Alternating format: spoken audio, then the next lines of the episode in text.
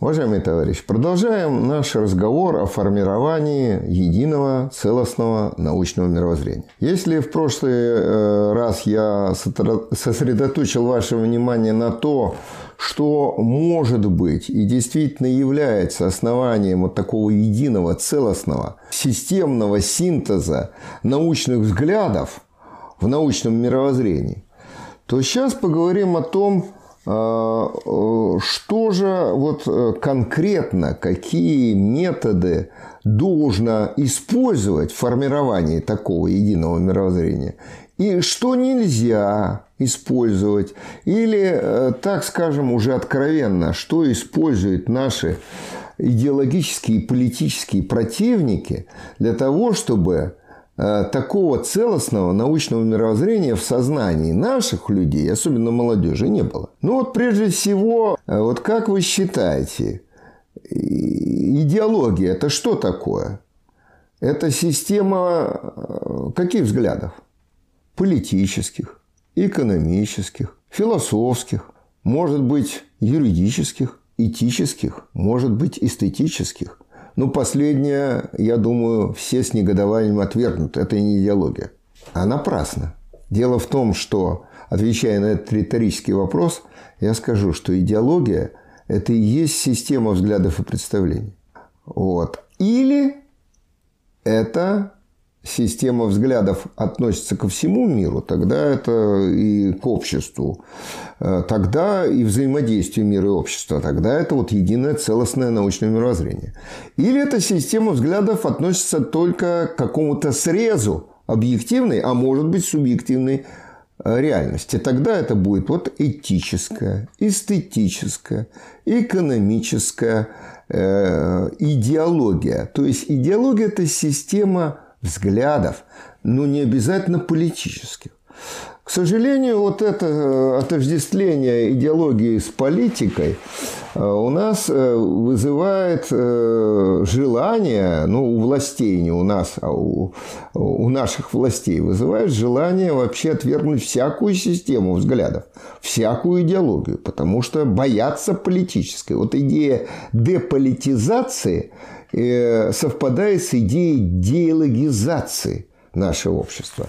Заметьте, что эта идея диалогизации по существу э, уже э, признана Конституцией Российской Федерации, действующей Конституцией. Э, в статье 13 Конституции Российской Федерации указывается следующее. В Российской Федерации признается, первый пункт статьи, признается идеологическое многообразие. Никакая идеология не может устанавливаться в качестве государственной или обязательной. Но это плюрализм идеологии, да? А ведь плюрализм – это отсутствие системы.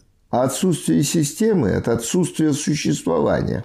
Все, что существует, это отдельная философская проблема, я уже ее обозначал в предшествующих каких-то выпусках, встречах, поэтому не буду отдельно говорить. Все, что существует и в области объективной и субъективной реальности, является системой или системой систем.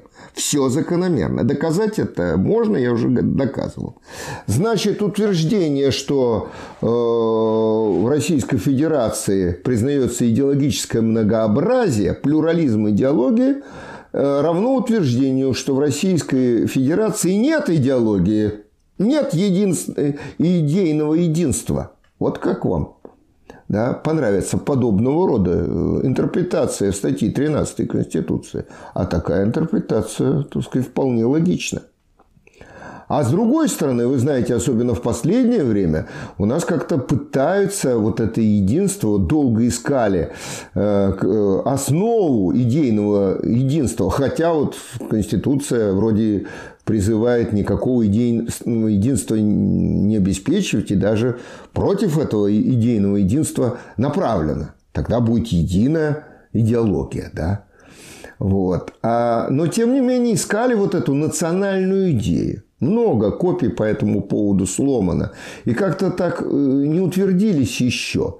Но в ряде выступлений наших виднейших политиков и в особенности президента страны Путина э, прослеживается такая мысль, что основу идейного единства и даже основу воспитания и формирования граждан Российской Федерации является патриотизм. Вот идея. Да? Мы должны любить и защищать нашу Родину. Ну, бесспорный момент.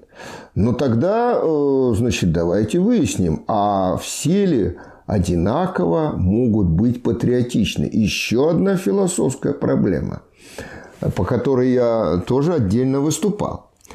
И вот э, давайте выясним, а что же может быть э, действительным таким фундаментом некого идейного единства. Патриотизм, но на какой основе? Патриотизм. Странно, да, патриотизм, если ее принимать как чувство, э, любовь к родине. Но патриотизм ведь это не только и не столько чувство. Это действия патриотические, направленные на то, чтобы родина процветала, э, прогрессивно развивалась страна-то, да? А в каком отношении? Да прежде всего экономическом. Значит, все, что мешает этому прогрессивному развитию, экономического развития э, страны, то это, значит, не патриотично. Это надо пресекать тогда, да, наказывать это. Так вот, что является основанием единства? Не идея, а вот основанием э, единства э, идейного. Вот если мы материалисты, то мы фундаментом идеи должны видеть что-то в бытии. Что объединяет вообще людей с начала возникновения человечества и до сих пор? С позиции материализма. Тоже вопрос я поднимал еще раз. Э, его обозначу. Конечно, это прежде всего производство. Производство материальных, а потом и духовных благ. Совместное производство.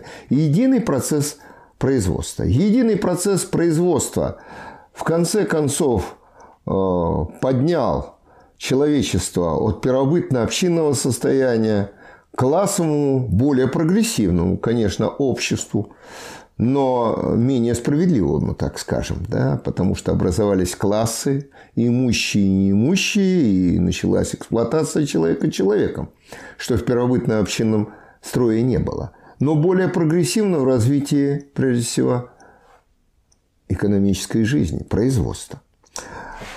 Так вот, э, ежели, так сказать, э, появляется частная собственность на средства производства, и э, ни в каком обществе не бывает абсолютного равенства во владении частной собственностью, ни в каком классовом обществе, да, в первобытном общинном строе, в первобытном коммунизме там было, конечно, единая собственность, общенародная, общеплеменная, лучше сказать.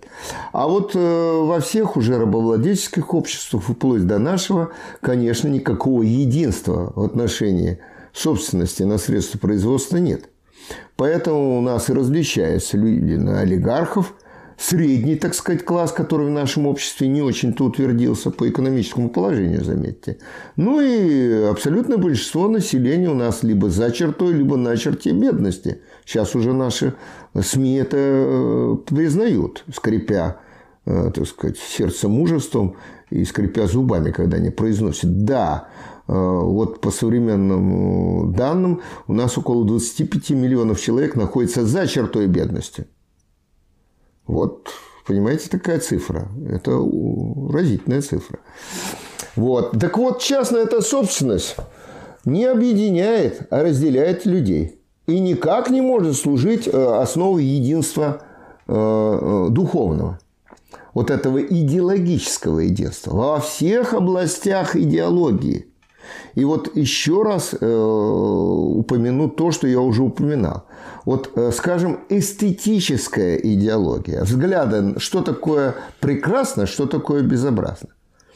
Э, Николай Гаврилович Чернышевский, вот прекрасный пример, я его второй раз, наверное, повторяю в наших встречах, он говорил, что представление о, при... о красоте женской очень различно в различных классах общества.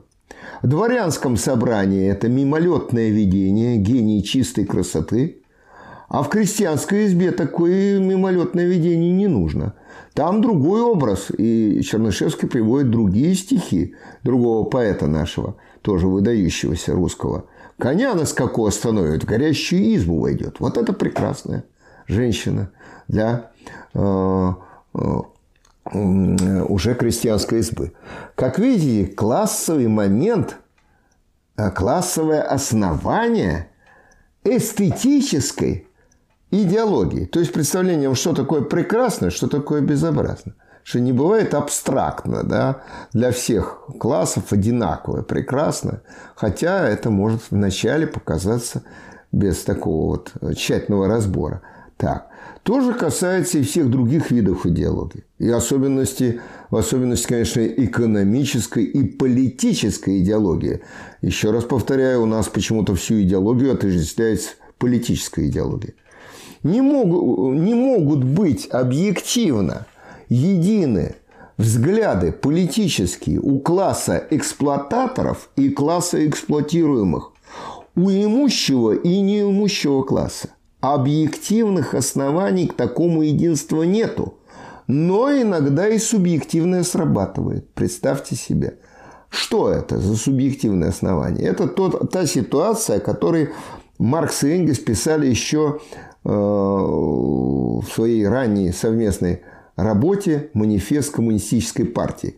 Они там написали следующую замечательную фразу. «Идеология господствующего класса, заметьте, всякая идеология, становится господствующей идеологией». Потому что класс для того, чтобы укрепить свое классовое господство, должен идейно укрепиться – и вот вам, пожалуйста, так сказать, э, примеры того, что у нас э, идеология господствующего класса становится господствующей идеологией. И каким образом это производится. Средства массовой информации, конечно, вот эту идеологию господствующего класса доносят. Прежде всего, что? Ориентация на вот это потребительство, я уже говорил об этом. Такая э, безидейность и даже бездуховность если говорится о духовности, то тут религия опять э, в качестве основания духовного единства выдвигается. Да? Тут мы перед Богом все равны. Да? Но мы уже говорили отдельно о религии. Конечно, религиозное сознание, уже об этом еще Радищев писал, является основанием тоже, духовным основанием господства правящего класса. Об этом Радищев совершенно определенно заявляет. Так вот, когда распространенная э, религиозная идеология, за счет чего? За счет того, что на государственные, то есть на средства налогоплательщиков строятся храмы в шаговой доступности. Посмотрите на Петербург, на окрестности Петербурга. Маленькие храмы строятся в шаговой доступности. Их больше и больше становится. Вот. И это и есть распространение Э, соответствующие идеологии угодны господствующему классу. Тебе плохо, иди в церковь, в мечеть, в синагогу и э, моли э, Бога, Аллаха о том, чтобы тебе стало вот лично тебе хорошо. Вот вам пример, когда мы уходим, так сказать, нас уводят от научного мировоззрения в сторону религиозного. Это является якобы основанием единства, но это видимое единство, кажущееся единство. И вот вы знаете, э, последняя фраза, э, скажу я, заключу. Один из политических обозревателей тут как-то высказался интересно в интернете. Правда, он сказал, что э, скоро телевизор победит холодильник. Что это означает? Мы все смотрим в телевизор, но когда мы посмотрим собственный холодильник и увидим, что у нас там не очень богато с продуктами питания, мы поймем, что идеология господствующего класса доносит нам далеко не истину о нашем положении в обществе и положении нашего общества. Спасибо за внимание.